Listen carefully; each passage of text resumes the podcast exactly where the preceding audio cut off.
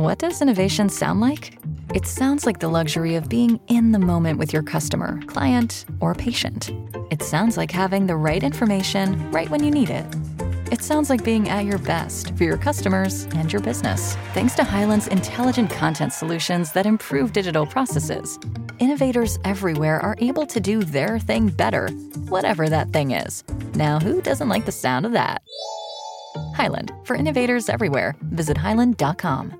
Raus aus dem Auto, rein in die Bahn, aufs Fahrrad oder auf die Füße. Ist Düsseldorf bereit für die Verkehrswende? Wir sprechen drüber und ihr könnt dabei sein beim Rheinpegel Live mit tollen Gästen am Dienstag, dem 29. Oktober um 18.30 Uhr im Maxhaus in der Altstadt. Meldet euch an unter eintrittskarten at maxhaus.de. Der Eintritt ist frei.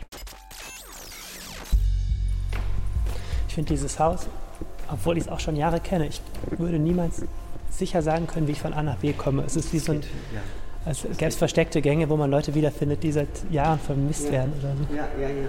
Jetzt hoffe ich mal, dass wir das, das offen ist, sonst. Ah, super.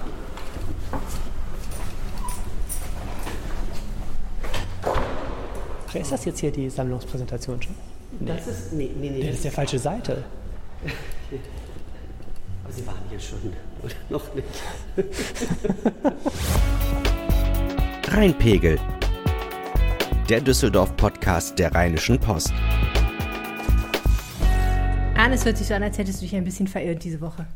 Ja, in der Tat. Es war dunkel, es sind viele lange Gänge gewesen und ich wusste wirklich zum Teil nicht mehr, wo ich war. Aber wieder warst du nicht in einer Geisterbahn, sondern im Kunstpalast. Richtig, und ich bin auch lebend wieder rausgekommen. Herzlichen Glückwunsch. Warum bist du in den Kunstpalast gegangen und warum sollen wir uns das jetzt anhören? Weil der Kunstpalast das äh, größte städtische Museum ist und ein, finde ich, wahnsinnig spannender Ort. Er verwahrt eine riesengroße Sammlung mit unheimlich vielen bedeutenden Kunstwerken, also ein hohes Hu der Kunstgeschichte. Ähm, es ist ein ähm, prägnantes Gebäude und es ist ein Ort, bei dem wahnsinnig viel passiert momentan. Okay, das hören wir gleich alles. Äh, Du hast dich mit einem Mann unterhalten namens Felix Krämer. Genau, Felix Krämer ist seit 2017 der Direktor des Museums Kunstpalast, 48 Jahre alt, Kunsthistoriker und ist ein Mann, der dieses Museum, um das es lange nicht so gut stand, ähm, richtig in Schwung bringt gerade. Da gab es eine Menge Fragen, ne? Genau, also das, ähm, es gab bauliche Probleme dramatischer Natur, also einige Sanierungen sind schiefgegangen, da war Wasser unterm ähm, Dach. Diese tolle Sammlung, über die ich gerade sprach, äh, diese städtische, ist momentan nur noch in Bruchstücken zu sehen, weil, weil Teile des Museums immer noch leer stehen oder nicht, nicht für die Öffentlichkeit äh, zugänglich sind. Ähm, es gibt auch die Frage, was, was macht man mit so einem Museum heutzutage, wo die Menschen doch sich total verändern und nicht mehr so zügig ähm, in jede Ausstellung rennen wie früher. Ich weiß nicht, wie das bei dir ist. Ja, ist so ähnlich. Ähm, all das und vieles mehr hört ihr gleich im Rheinpegel Mono mit Arne Lieb im Kunstpalast. Mein Name ist Helene Pawlitzki und ich sitze heute in meinem Wohnzimmer mit Arne Lieb. Ihr hört Folge Nummer 70 dieses Podcasts und der Rhein steht bei 2,15 Meter. Wir machen jetzt den technischen Teil, was wir vorhaben, lieber im, im On. Ja, Sie, Sie machen das einfach. Ich, ich bin da. Ich habe ein paar Fragen mitgebracht, die würde ich am Schluss gern gefragt haben. Ich habe aber eigentlich das Gefühl, äh, es gibt genug zu erzählen. Und mein ähm, Ansatz ist eigentlich der, das Museum Kunstpalast, finde ich, ist ein total faszinierender Ort. Einfach weil es die städtische Sammlung ist, weil es die Kunst ist von uns Düsseldorfern, die sie verwahren und mit den ganzen mit der ganzen Kunstgeschichte, die dahinter steckt, aber auch den ganzen politischen Schwierigkeiten, also ein Ort, den ich total faszinierend finde. Und ich glaube, es ist auch ein faszinierender Zeitpunkt, weil sie sind jetzt gar nicht mehr so neu. Ich lese überall immer, sie sind der neue Direktor des Museums Kunstpalast, aber sind ja schon fast zwei Jahre, die sie jetzt offiziell im, im Amt sind. Und ich habe das Gefühl, sie sind gerade an einem Punkt, wo vieles in Bewegung gerät. Und da habe ich mir gedacht, sie führen mich jetzt einfach an einem Montag, sind wir hier, äh, wo wir also keine Museumsbesucher normalerweise treffen werden, sozusagen, sind unter uns. Sie führen mich durchs Haus und ich frage alles, was ich immer schon mal fragen wollte. Montag ist äh, für viele ja ohnehin schon ein komischer Tag äh, im Zusammenhang mit dem Museum, weil man, also man in der Regel weiß, montags ist geschlossen. Äh, ich werde ganz oft gefragt, ob ich montags frei habe. Ähm, das ist nicht der Fall. Und ähm, Sie werden auch sehen, dass äh, an einem Montag in einem Museum durchaus eine ganze Menge passiert, weil das ist der Tag, an dem man im Prinzip auch in der Sammlung, da kann man ungestört arbeiten. Ähm, und äh, man muss nicht Rücksicht auf äh, Besucher nehmen, man, muss, man kann Lärm machen. man kann sich frei bewegen. Also insofern Montag ein wichtiger Tag. Äh, ich, ich, finde, das Museum Kunstpalast ist so ein unglaublicher Gemischtwarenladen. Sie haben ja wirklich vom byzantinischen Altären bis zu Düsseldorfer Gegenwartskunst alles, auch alles, was einem jetzt einfällt, was dazwischen kommen könnte. Haben Sie irgendwie einen Teil, der Sie besonders hier hingezogen hat? Sie sind ja selber, glaube ich, so um 1900. Äh, Malerei ist so Ihr Schwerpunkt gewesen bis jetzt, ne? Ja, also mein Schwerpunkt ist 19. Jahrhundert und äh, klassische Moderne gewesen, aber ähm, das war so die letzten zehn Jahre. Vorher habe ich eigentlich eher so Gegenwartspositionen äh, gemacht. Auch im Studium lag da mein Schwerpunkt. Und das, was an, also dieses Gemischtwarenladen, das habe ich oft gehört und zwar auch für viele überraschend und nicht immer ganz nachvollziehbar, muss man ehrlicherweise auch sagen, warum geht jemand, der am Städel in Frankfurt eigentlich alles machen kann. Äh, ich war da Leiter der äh, Abteilung Moderne und ähm, warum geht so jemand dann an, an so einen, in Anführungszeichen, Gemischtwarenladen? Und das ist aber, glaube ich, äh, die, das ist auch die Stärke dieses Hauses. Also das ist das Tolle, dass wir in diesem Haus ähm, wirklich alles machen können. Und das ist etwas, was in diesen zwei Jahren ich ja auch schon, was wir auch gleich versucht haben auszuspielen, indem wir eine Autoausstellung gemacht mhm. haben. Es hätte nie jemand, glaube ich, äh, auch in den Gesprächen, die ich äh, vorher geführt habe, zu dieser Stelle, auch zu dem Zeitpunkt hatte ich auch noch nicht die Idee, eine Autoausstellung zu machen. Aber es macht ja Sinn und das können Sie im Städel oder im klassischen Kunstmuseum, können Sie keine Autoausstellung machen. Was ist denn ein Bürgermuseum nach Ihrer Definition? Ein Bürgermuseum ist ein Museum, ähm, ja, was im Städel ist man relativ nah dran. Ähm, da haben wir wirklich äh, den letzten zehn Jahre ganz äh, intensiv daran gearbeitet, dass äh, der Frankfurter von seinem Städel spricht. Das ist nicht das Städel, sondern das ist das Museum ähm, der Frankfurter. Und das wäre auch so ein bisschen das Ziel, dass man von seinem Kunstpalast spricht. Also, dass äh, jeder, der in dieser Stadt lebt, auch ein bisschen das Gefühl hat, äh, dieses Museum gehört mir auch ein bisschen. Gehen wir noch mal ein paar Jahre zurück. Ich, ähm, ich, erinnere mich, bevor Sie gekommen sind, war es im Kunstpalast aus verschiedenen Gründen nicht ganz einfach. Eon ist ausgestiegen, der langjährige Hauptsponsor, wo es eine Public-Private Partnership gab, ähm, wo man das Gefühl hatte, so das finanzielle Fundament wackelt des Museums. Es gab auch sonst ein paar Finanzprobleme, erinnere ich mich, und es gab totale Probleme mit dem Bau. Also hier, wir haben hier dieses Gebäude im Ehrenhof, das ist zwar total bekannt und total zentral gelegen, aber auch ähm, durch die Geschichte immer schwierig gewesen, weil es nie so konzipiert wurde, offensichtlich, dass man es so viele Jahrzehnte bespielt. Ähm, was hat Sie damals, was hat den Ausschlag gegeben, dass Sie sich hier beworben haben, außer dass Sie mal selber vielleicht Museumsdirektor werden wollten? Ach, also so verzweifelt war ich nicht. Also, ähm, äh, ja, also ich meine, Museums Direktor, ähm, also das, das hätte man auch woanders machen können. Also das ist jetzt nicht, äh, ich, es ist wirklich, äh, das war eine Entscheidung für Düsseldorf und für, also das Tolle ist ja in Düsseldorf, dass Kunst wirklich eine Relevanz hat. Also, dass ähm, Sie sich die Zeit nehmen, um über so ein Thema zu sprechen, das ist nicht in jeder Stadt selbstverständlich. Und dass in Düsseldorf ähm, wir eine Vielzahl an Museen haben, ähm, vor allem eben aber auch eine unheimlich äh, aktive Galerieszene und Künstlerszene.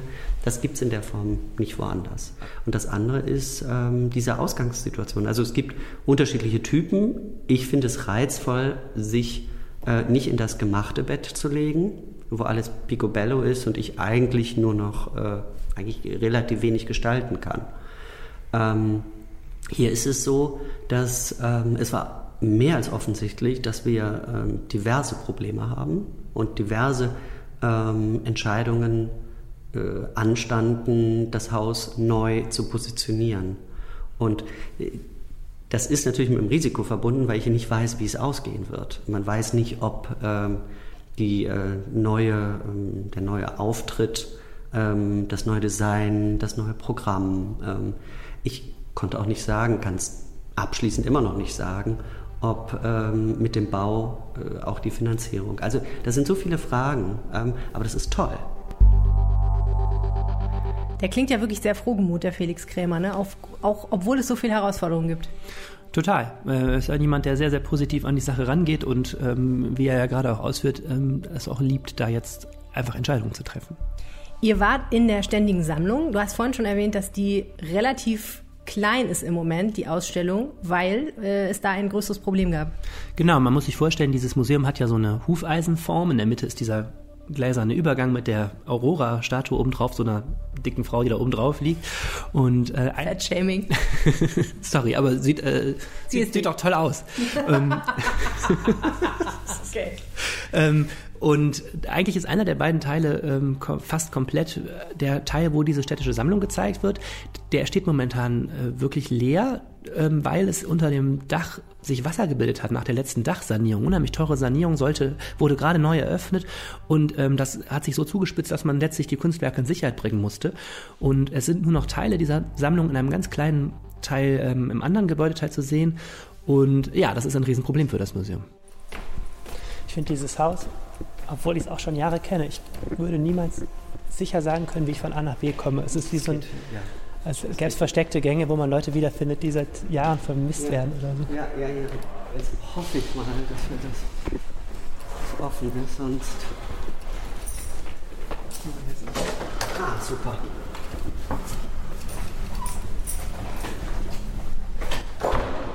Wer ist das jetzt hier, die Sammlungspräsentation schon? Nee. Das ist, nee, nee, nee. Das ist der falsche Seite. Aber Sie waren hier schon, oder noch nicht? Sie sind jetzt als ähm, Leiter des Museums, Direktor des Museums Kunstpalast, sind Sie sozusagen der Herr über die städtische Sammlung. Ja. Ich habe kürzlich gelernt im Kulturausschuss, dass die Zahl der Exponate nicht mal annähernd zu bestimmen ist. Mhm. Weil äh, nur ein bestimmter Teil katalogisiert ist, digital und äh, mhm. äh, und ich war mal mit ihnen zusammen ja bei dieser Sammlung Kicken in einem Depot und mhm. da hatte ich auch den Eindruck, von Perserteppichen bis Gerhard Richter kann einem da sozusagen alles begegnen. Ja, das ist, der Eindruck stimmt. Also wir haben nicht nur äh, Stoffe, äh, Teppiche,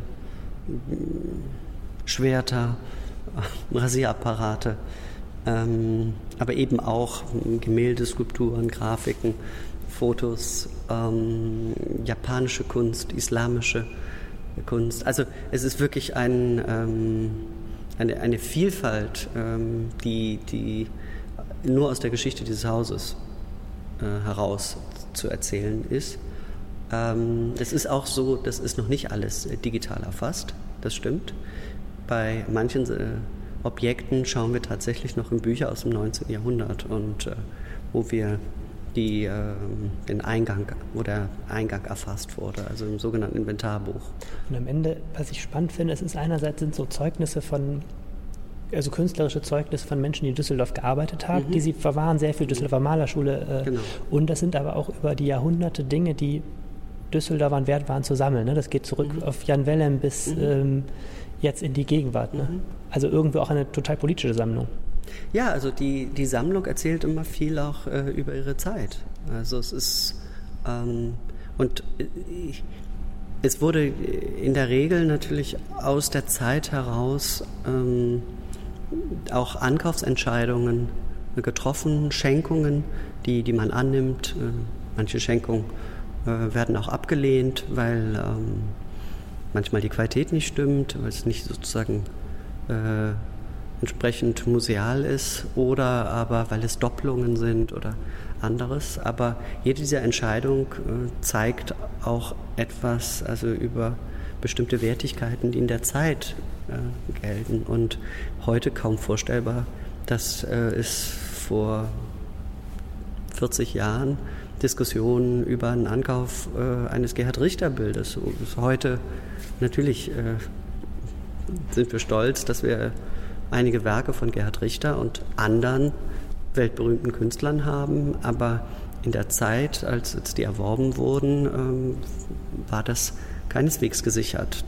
Und das sind Fragen, die, die man sich jeden Tag wieder aufs Neue stellt. Also was, was wird relevant sein in der Zukunft? Ähm, aber da sind wir im, auch im Museum ähm, natürlich, äh, wir versuchen da unser Bestes, aber äh, sicher ist man sind Sie denn nicht viel?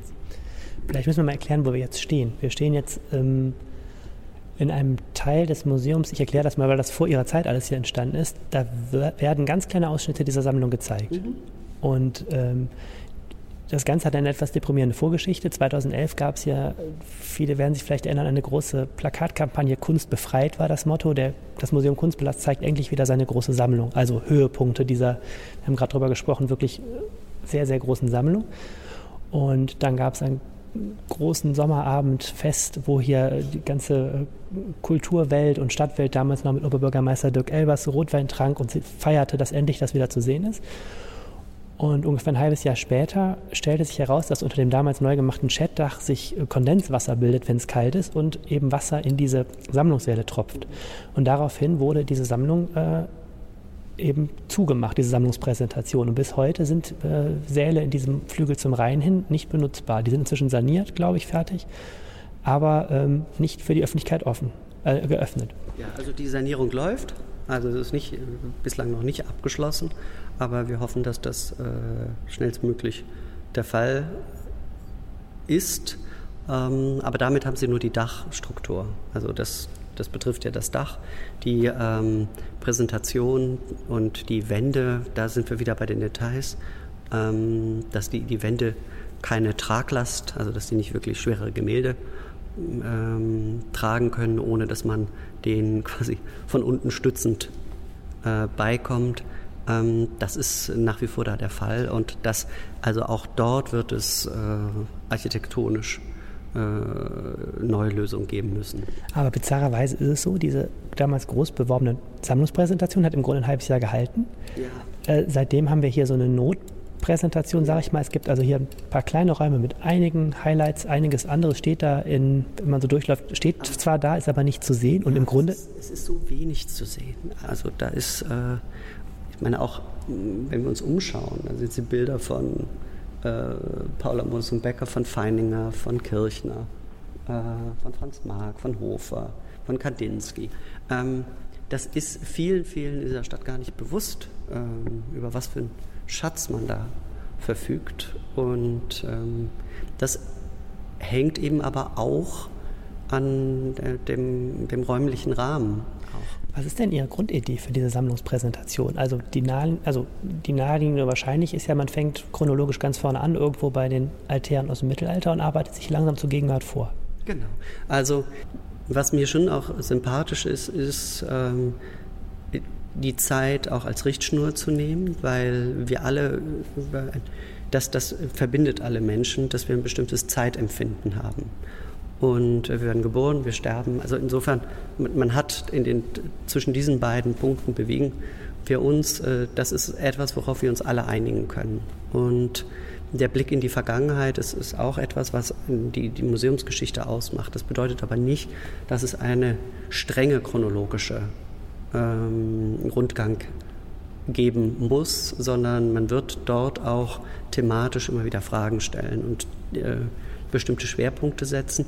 Das, was sicherlich die, die Präsentation auch ausmachen wird, ist die, die Verbindung unterschiedlicher Bereiche, die im Moment hier getrennt gedacht wurden. Das heißt, wenn Sie die Kunst äh, aus, aus Japan oder die islamische Kunst sich anschauen, dann finden Sie die in einem kleinen Art Kabinett. Sie können da aber auch bequem dran vorbeigehen und Sie werden vermutlich gar nicht ähm, bemerken, dass Sie gerade an einem Tor aus Damaskus vorbeigegangen sind.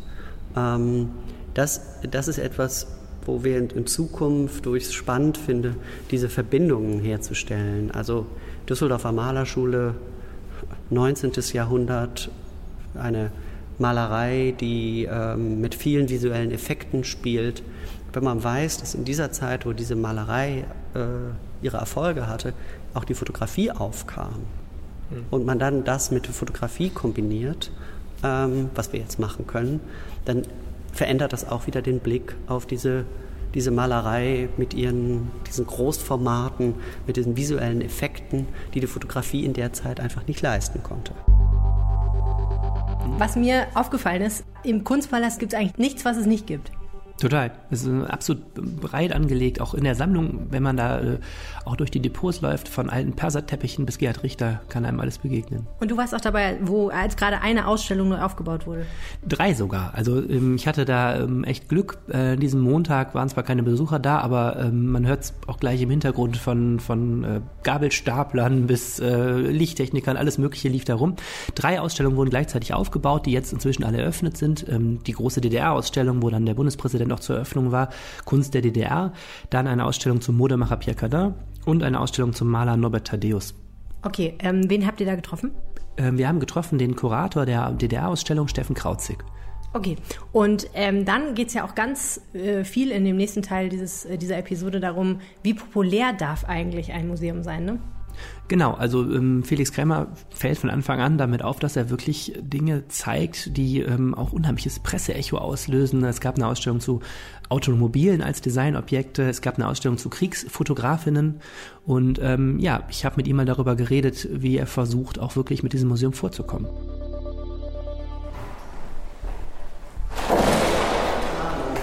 Ich bin jetzt gerade auf der Suche, Steffen Krauzig hatte versucht mich. Der müsste eigentlich hier sein. Okay, da.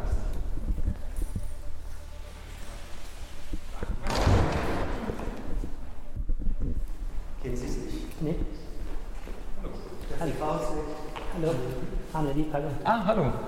Äh, genau, weil unser Hängeteam jetzt eben Leerlauf hat, die trinken gerade Ja. einen Kaffee, ähm, wollte ich Sie nochmal fragen, wir haben jetzt den, ähm, den äh, Tank wieder rausgetan auf den braunen Untergrund Ja. ähm, und auch beim Morgen ein bisschen geguckt, wie man das machen könnte. Kennen Sie sich ein bisschen mit DDR-Kunst aus? mäßig. Interessant ist die Reaktion von den Leuten, die hier durchgehen, Restauratoren und Hängeteam, Ja. wer auf welche Bilder wie reagiert.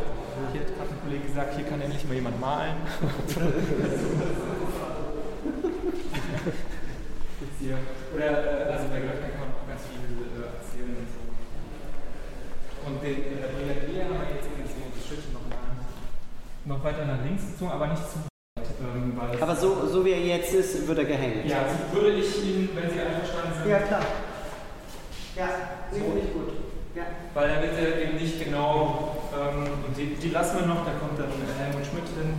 Mal gucken, ob wir da hinkommen. Das ist ein Helmut Schmidt-Pops. genau. Ähm, Helmut Schmidt? Ja, Jemand im Osten Helmut Schmidt gemacht. ja, ja, das auch das offizielle äh, Kanzlerporträt Ah, ist auch von Heisig, also Ja. dem Maler hier. genau, er hat den gemalt. viermal oder mehrmals gemalt und eins davon hängt im Haus der Geschichte in Bonn, das kriegen wir ausgeliehen. Das andere hängt im Kanzleramt. Ah, okay. Gibt es ein ganz tolles Buch, Heisig malt Schmidt von Christina Volke, nur um diese Geschichte, wie Heisig und Schmidt zusammengekommen sind. das war noch zu DDR-Zeiten. Ja, ja, klar, Ja, in den 80er Jahren. Er war nicht mehr Kanzler, Ja. aber er hat absichtlich einen ostdeutschen Maler gesucht. Ah, okay. Es gab eine große das, Geschichte äh, daraus. Sonst gehen, wir uns noch runter und dann Ja. wieder ins Büro oder in, ins Hof.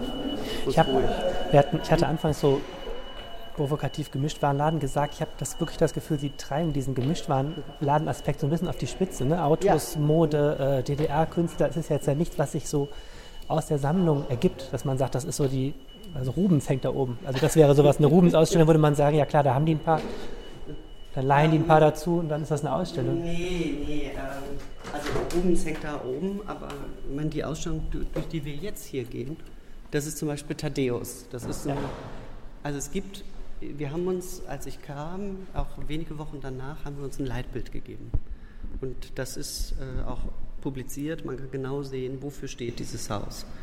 Und es gibt bestimmte Dinge, also eine äh, Ai Weiwei-Ausstellung mag interessant sein, ähm, aber die würden wir nicht machen, weil sie sich nicht mit unserem Leitbild deckt. Warum? Und weil unser Leitbild verlangt, ähm, dass es die Ausstellung, entweder sind sie aus der Sammlung entwickelt, also es gibt Sammlungsteile, wie das äh, bei einem Thaddeus ist, da ähm, verfügen wir, äh, haben wir einen Bestand.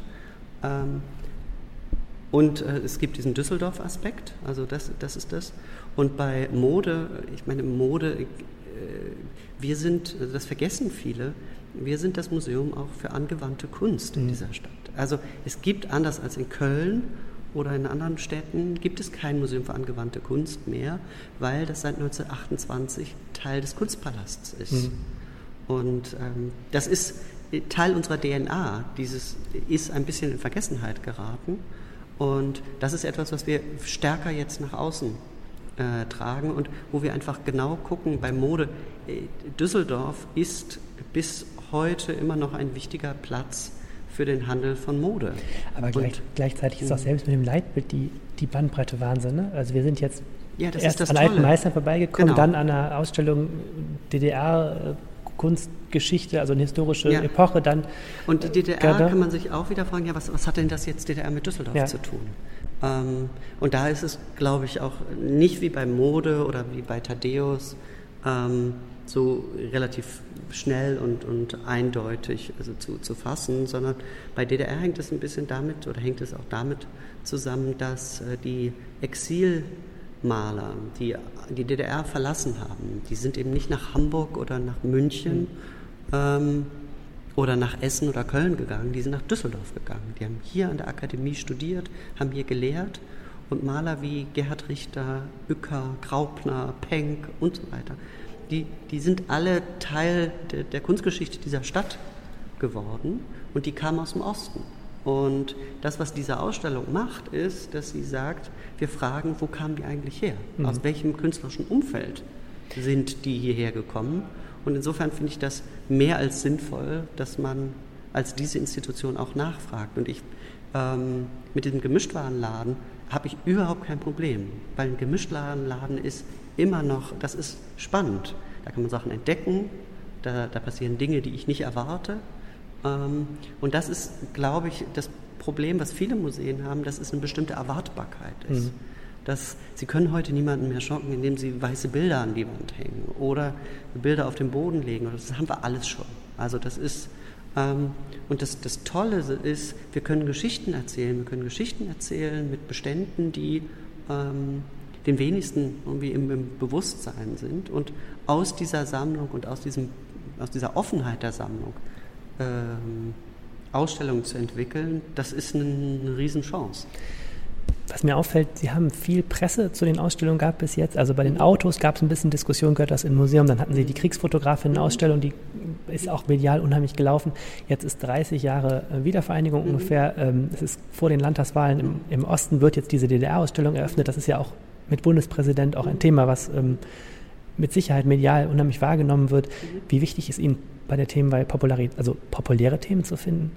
Das ist wichtig. Also das finde ich, äh, das heißt nicht, dass man populistisch agiert, aber äh, also jeder, äh, also Sie freuen sich auch über jeden Hörer des, des Podcasts. Klar. Also das ist Ziel, deswegen stehen wir zusammen und ähm, machen das.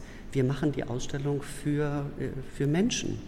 Und ähm, wenn Sie mit Ihren Ausstellungen niemanden erreichen, dann glaube ich, äh, so wie wenn eine Zeitung keine Leser mehr hat, dann, dann hat sie ein Problem. Und, ich finde das, ähm, find das, bei Journalismus selbstverständlicher als bei Kunst. Ich habe schon auch im Düsseldorfer Kunstbetrieb das Gefühl, dass ähm, populär zu sein und ähm, Sie sagen niederschwellig zu sein, also auch mal was zu machen, wo die Familie hinkommt, auch manchmal schräg betrachtet wird, dass man sagt, lieber, lieber Avantgarde wir bleiben unter uns.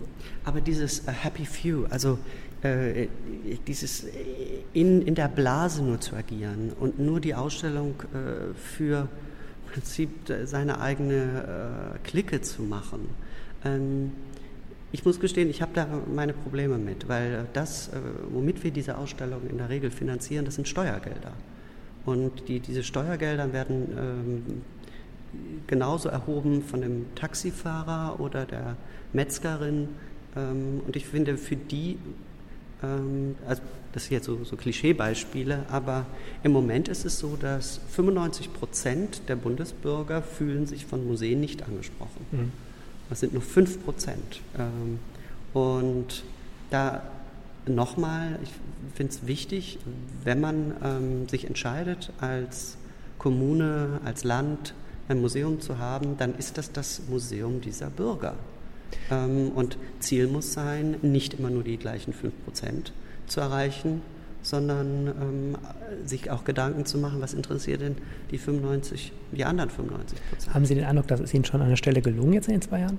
Ja, also ich glaube, äh, deshalb, also bei den Autos zum Beispiel ist es, äh, war es sehr auffällig, dass wir ein ganz anderes Publikum hatten als, als üblich Und äh, viele von denen, wir hatten auch in unserem Freundeskreis tatsächlich auch Eintritte von Menschen, die gesagt haben, sie, ihnen war gar nicht bewusst, dass es diese Institution so wirklich gibt. Mhm. Und das, äh, das also ist, wir würden deswegen jetzt nicht, wir werden jetzt nicht zum Automuseum. Also ein, aber ähm, so etwas zu machen und auch mal äh, auch, auch, auch deutlich zu machen, ähm, dass man das durchaus auch im Blick hat. Und man, sowas wie die DDR oder die Ausstellung zur Kunst aus der DDR, Utopie und Untergang, das, da geht die Beobachtung äh, voraus, dass es seit 30 Jahren keine Überblicksausstellung in den westlichen Bundesländern zur Kunst aus der DDR gegeben hat. Also seit 1989.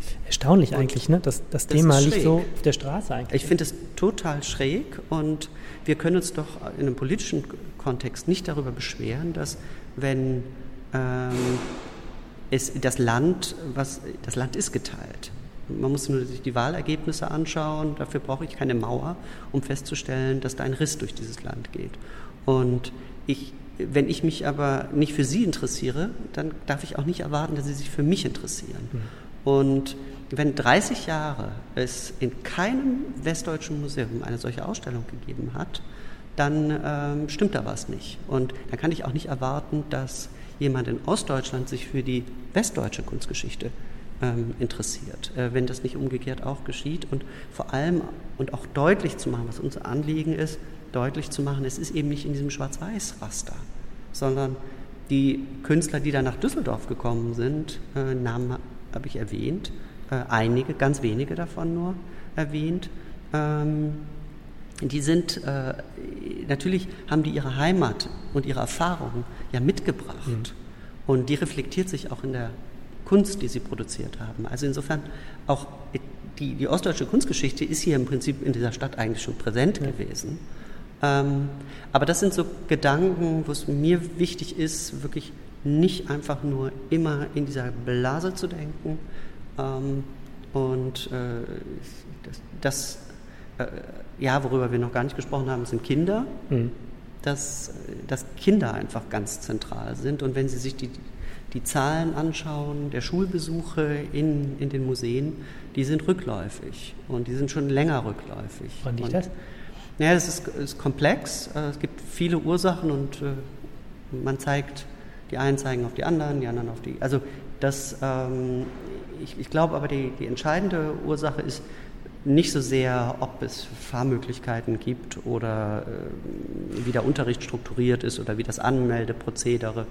Ähm, das sind, glaube ich, eher Details. Entscheidend ist für mich die, die Beobachtung, dass wir heute mit einer Lehrergeneration zu tun haben, ähm, die selber den Museumsbesuch nicht als äh, unbedingt immer notwendig erachtet, zumindest nicht den Besuch in einem Kunstmuseum. Mhm. Und äh, das sind natürlich die Lehrer, aber eben auch die Eltern. Und äh, während meine Elterngeneration, also die, für die war der Besuch in einem Museum, gehörte noch ganz klar zum Programm, zum bildungsbürgerlichen Kanon. Wenn ich den Rubens nicht wusste, ja. wie der Rubens aussah, dann hatte ich Probleme am Diskurs wirklich teilzunehmen. Das ist ja letztlich, die Diagnose ist ja schon länger so. Also ich höre von allen Düsseldorfer, auch den Spezialmuseen, mhm. Dauerausstellungen laufen nicht mehr. Früher sind die Leute auch mal einmal im Jahr noch in irgendeine mhm. Dauerausstellung gegangen. Heute, äh, wenn, gehen sie in Weiwei, irgendeine mhm. Blockbuster-Ausstellung eher. Mhm. Ähm, und so dieses, dass man sagt, wir schauen uns mal eine Sammlung an, weil sie jetzt in der Stadt da ist, nimmt ab. Aber ich meine, es ist doch sauschwer als Museum da äh, gegen den Trend zu arbeiten oder gibt es da irgendwie Erfolgsbeispiele, an denen Sie sich orientieren? Ja, wir versuchen selber ein Erfolgsbeispiel zu werden. Ähm, also da ist, äh, in Deutschland muss ich gestehen, sehe ich da nicht so wahnsinnig viel. Ähm, wir müssen natürlich auch schauen, also wir sind ein mittelgroßes Museum in Deutschland und wir versuchen natürlich, ähm, deswegen müssen wir an, an mancher Stelle vielleicht etwas äh, genauer oder auch kon konzentrierter arbeiten, als andere das tun müssen. Ähm, Sie sagten, die, die äh, Fotografen an der Front zum Beispiel, also die mediale Resonanz, die weit über Deutschland hinweg ging, ähm, das, äh, das war jetzt nicht so verwunderlich und ich glaube, dass die DDR, R-Ausstellung wird sicherlich auch, sagten Sie ja auch, auch eine große mediale Resonanz. Es ist aber auch ein gewisses Wagnis. Also es kann auch sein, dass man ein sozusagen drüber kriegt, ja. so nach dem Motto, was geschieht da? Und da, glaube ich, sollte man nicht einknicken, sondern sagen, Diskussionen sind erstmal gut und richtig. Und, ähm, und ich glaube, dass äh, wir als Institution, als Museen, wir sollten uns mehr trauen. Mhm. Und das ist, glaube ich, ein, ein, auch ein Moment des, des ähm, hoffentlich des Erfolges, dass man sagt, okay, nur weil die anderen es nicht machen, äh, dann machen wir es erst recht. Und, ähm, und damit wird man interessant. Und äh, das finden nicht alle gut und das muss man aber natürlich aushalten. Und ich glaube auch, was die Sammlungspräsentationen anbelangt, die wir ja dann planen für 22. Also die Neueröffnung ist in der Regel nicht das Problem, weil dann kommen, dann ist so der Neugierfaktor. Die, die hohe Kunst, eine, eine, permanente Präsentation am Leben zu halten und auch die attraktiv zu halten, das bedarf ganz, ganz, ganz viel Arbeit und äh, immer wieder aufs Neue Geschichten zu erzählen. Ähm, und ich glaube auch ein Umdenken ganz, ganz grundsätzlich, was kann und was soll ein Museum eigentlich heute noch leisten. Und ähm, das sprengt jetzt vielleicht den Rahmen, aber Museen sind immer stärker sozusagen als so Eventorte. Mhm. Und, Klar, das, das, und das machen wir ja auch und das müssen wir auch machen. Also es muss Spaß machen, ins Museum zu gehen. Und wenn Sie zu einer Preview kommen, wenn Sie bei uns im Freundeskreis sich engagieren, wo wir die Sätze ganz bewusst, also eine Freundeskreismitgliedschaft kostet bei uns 75 Euro im Jahr. Also das ist äh, in, das, äh, daran verdient der Freundeskreis ähm, noch nichts oder und, und wir auch nicht. Ähm, das ist, aber trotzdem ist es wichtig, diesen, das so niedrigschwellig mhm. zu halten, dass es nicht äh, diesen äh, wir wollen an der Stelle wirklich nicht ähm, in, in der Blase operieren, sondern wir wollen raus. Mhm. Ähm, was, was wichtig ist, ist, äh, die, die Institutionen ähm, haben durch diesen Erfolgsdruck das, äh, das Starren auf Besucherzahlen als einzigen Gradmesser und das ähm, immer stärker sozusagen das Event, also die to noch teurere Ausstellung, die noch spektakulärere äh, Präsentation und, ähm, und dabei ist ein bisschen aus dem Fokus geraten, dass äh, Museen wirklich auch Bildungsinstitutionen sind. Und wir haben einen Bildungsauftrag. Mhm. Und das ist, äh, und das ist schwierig, also diese beiden Aspekte miteinander zu vereinen. Und ähm, das ist aber, glaube ich, wirklich auch die Herausforderung, die das Museum in Zukunft meistern.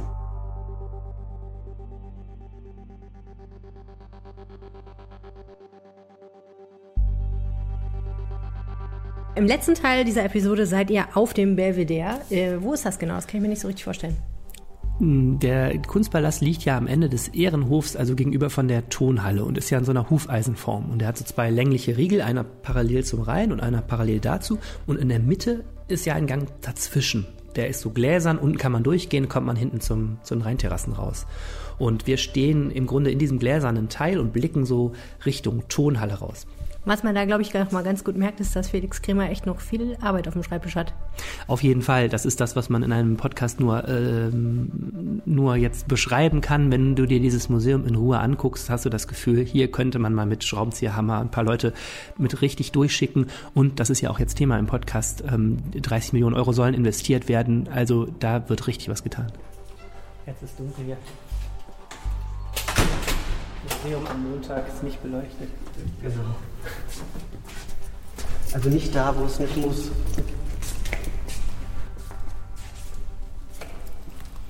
Also wir, wir stehen oben im, im Belvedere. Das ist der, die Verbindung zwischen den beiden Gebäudeteilen links und rechts ähm, mit der großen Glasfront. Der, und, und, der Frau, die da äh, oben drauf liegt und sich räkelt, der Aurora.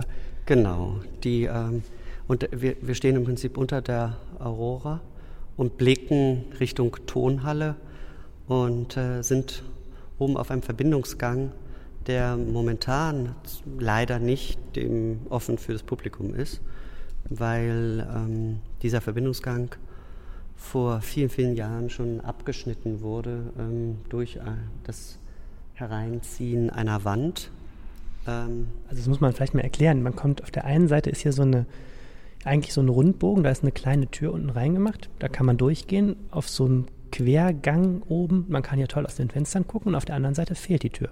Genau, und die fehlt, weil da ein Brandabschnitt neu definiert wurde und die kostengünstigste Variante war, äh, wir mauern das zu.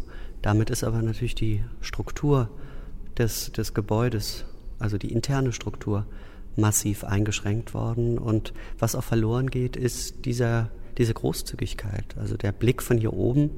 Man, man sieht im Hintergrund, sieht man die Akademie, man sieht im äh, Hochhäuser da. Ähm, das ist, äh, man guckt über die Dächer hinweg ähm, und, äh, und man, man schaut von oben herab auf, äh, auf den Hof, man sieht den Springbrunnen, man sieht das äh, im Moment sehr klare Wasser. Ähm, und äh, das, das ist in, in dieser Form finden Sie das, glaube ich, in kaum einem anderen Haus. Und ähm, das ist so, so etwas, wo, wo ich, wenn ich hier stehe, hier kann man durchatmen. Also viele Räume in dem, im Kunstpalast wirken ein bisschen, wirken sehr dunkel. Nicht nur, weil Montag ist, sondern ganz generell, weil die meisten Fenster auch geschlossen ist. Und das ist etwas, was wir wirklich auch ändern wollen, dass Licht in dieses Gebäude kommt, dass ähm, man sich orientieren kann, dass es äh, ein freundlicher, ein freundliches Gebäude wird. Und das ist natürlich nicht ganz einfach, weil diese Architektur hat ja auch sehr was Hermetisches. Haben, ich habe das Gefühl, Sie haben insgesamt viel, viel Zeit, Ihre ersten zwei Jahre darin verbracht, Leute hier durchzuführen, um mal darauf hinzuweisen, dass man baulich mehr machen könnte. Also ich habe, Sie haben einen sehr kritischen Blick auf das Gebäude, habe ich den Eindruck, und sagen, das ist doch viel in den Details nicht so, ähm, also ich, ich habe das vorher, ehrlich gesagt, als Besuch auch nie so gemerkt. Also mhm. so als Beispiel, Sie haben mal darauf hingewiesen, dass in dem Rubenssaal ähm, die Wände nicht stark genug sind, um die Rubensgemälde zu halten mhm. und es da Stützwände gibt. Sie haben diese Tür hier aufgemacht, Sie haben, man sieht es auch hier, sind ähm, die Pfeiler nicht ganz nach oben verputzt, sondern verkleidet, weil sie da auch vergessen hatten, offensichtlich oder bewusst nicht zu Ende gearbeitet haben. Also baulich ähm, habe ich das Gefühl, ähm, haben Sie äh, positiv gesagt einen großen Aufbruch willen hier. Ja, also es ist, es ist schon eine ganze Menge, ähm, aber es ist auch, auch an der Stelle wieder, ähm, es, es, es gibt auch einfach viele Chancen.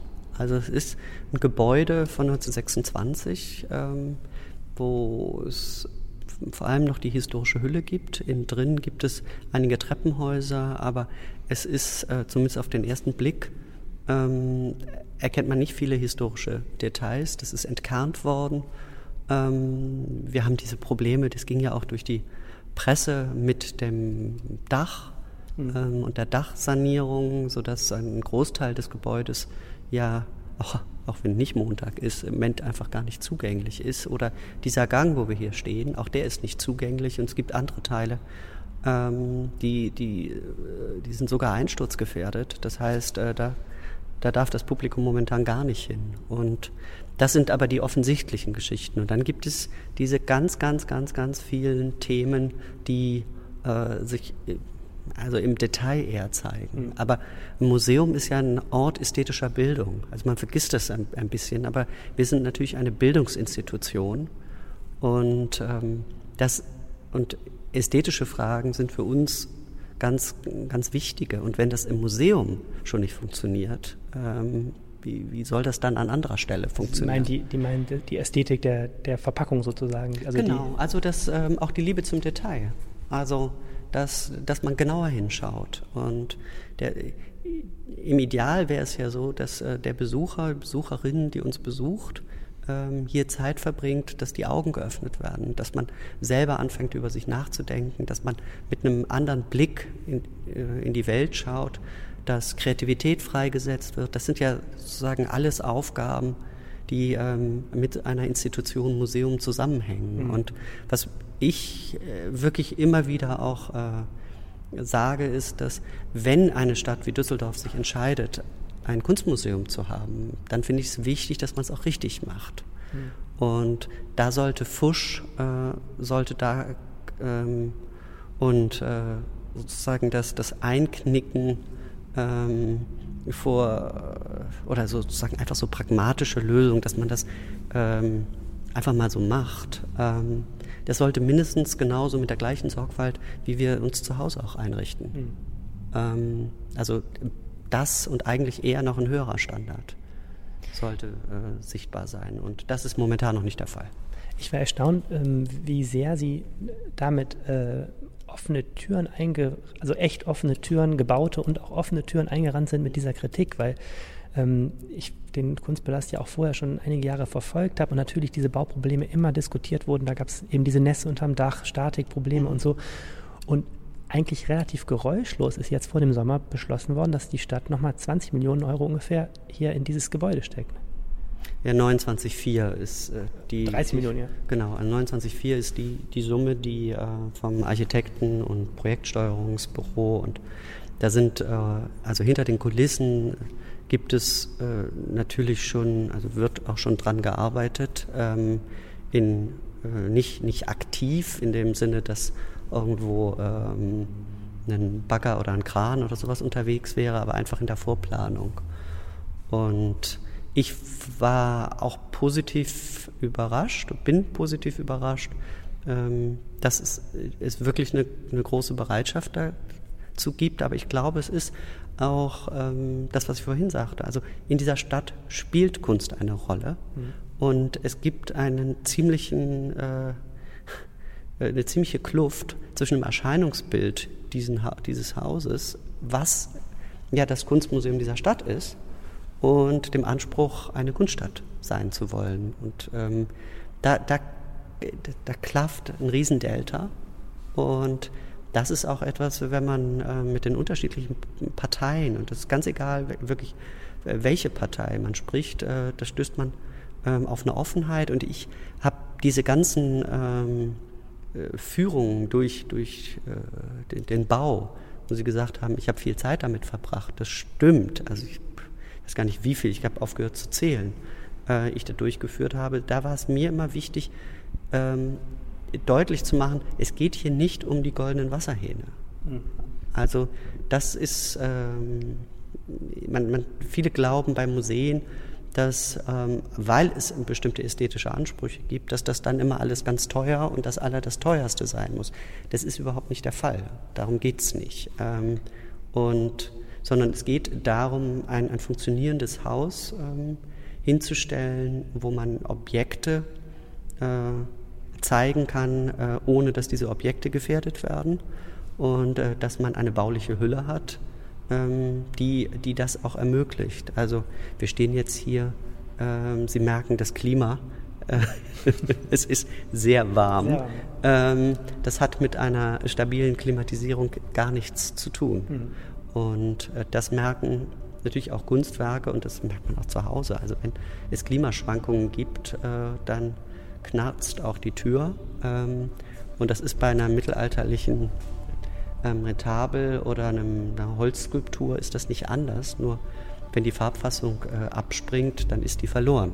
Und ähm, unser Job ist, unsere Aufgabe ist, diese Sachen für zukünftige Generationen zu erhalten. Das war der Rheinpegel für diese Woche. Arne Lieb im äh, Kunstpalast. Die Ausstellungen laufen noch, ne? Genau, alle laufen noch. Ähm, die Pierre Cardin-Ausstellung und diese Ausstellung zur DDR-Kunst laufen bis zum 5. Januar. Die Ausstellung zum Maler Norbert Thaddeus etwas länger bis zum 2. Februar. Haben wir noch ein bisschen Zeit. Ihr könnt also diesen Podcast auch ein bisschen später anhören. Was ihr auf jeden Fall tun solltet, ist auf unseren Anrufbeantworter sprechen, wenn ihr irgendwas zu sagen habt. Äh, die Telefonnummer lautet 0211 9763 4164. Ihr könnt uns auch per Twitter eure Meinung sagen. Helene ist äh, zu erreichen unter Helene Pawlitzki. Ich bin zu erreichen unter Arne Lieb. Oder ihr schreibt uns eine Mail an düsseldorf.rheinische-post.de. Und nicht vergessen, zur Podiumsdiskussion zu kommen am 29. Oktober im Maxhaus. Eintritt frei, aber bitte anmelden. Macht's gut, tschüss. Ciao. Mehr im Netz. Alle Nachrichten aus der Landeshauptstadt findet ihr auf rp-online.de slash Düsseldorf.